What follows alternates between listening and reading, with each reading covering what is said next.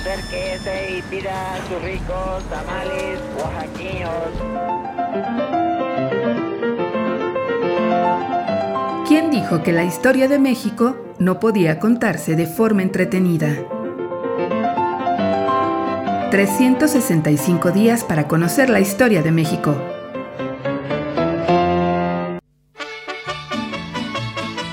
Lunes. Retratos. Eulalio Gutiérrez.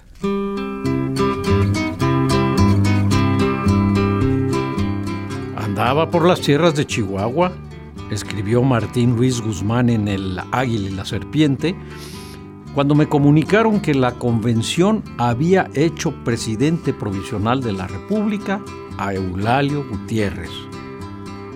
Había surgido a última hora, a manera de los dark horses de la política yankee, como candidato de transacción, como hombre capaz de satisfacer a unos y a otros, gracias a la virtud negativa de no representar demasiado a ninguno.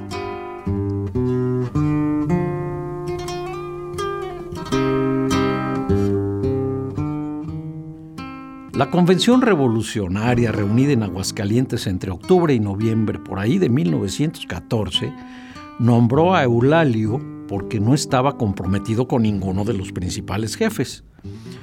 Su elección solo fue el preludio de la guerra que se avecinaba entre los caudillos, que meses atrás habían combatido contra la dictadura huertista.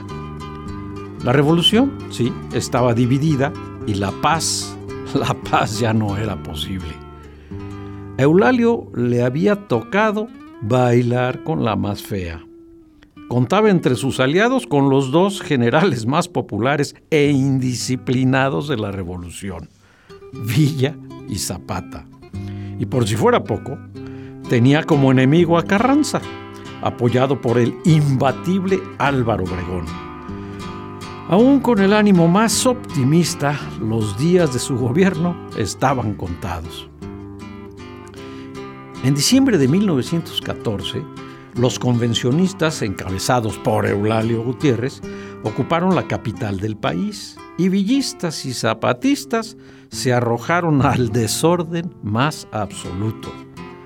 En términos formales, Eulalio era el presidente, pero la realidad era otra. Villa y Zapata ejercían el poder a través del único lenguaje que conocían, el de las armas. Ninguno de los dos respetaba la autoridad presidencial. La pesadilla terminó pronto. Sin un ejército propio con el cual hacer frente a los dos caudillos, Eulalio tomó la determinación de abandonar la ciudad en el más absoluto secreto. Y así, el 16 de enero de 1915, con un puñado de leales, entre los que iba su ministro José Vasconcelos, dejó atrás la capital, no sin antes expedir un manifiesto donde denunciaba. No solamente los generales Francisco Villa y Zapata han sido elementos perturbadores del orden social, sino que de una manera sistemática han impedido que el gobierno entre a ejercer sus funciones en los ramos más importantes de la administración. Así que acosados por villistas, zapatistas y carrancistas, Eulalio y sus acompañantes pudieron alcanzar la frontera y refugiarse en Estados Unidos. Su efímero gobierno había demostrado que el país aún no estaba preparado para el orden legal. Seguía vigente el caos revolucionario y así lo definió Eulalio con una frase que se hizo célebre el paisaje mexicano huele a sangre. Retratos. Eulalio Gutiérrez.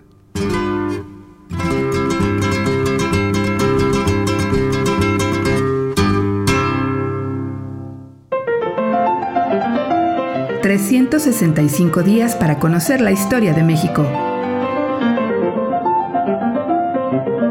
Esta es una producción de Radio Universidad de Guanajuato y la Dirección de Extensión Cultural en voz del Teatro Universitario.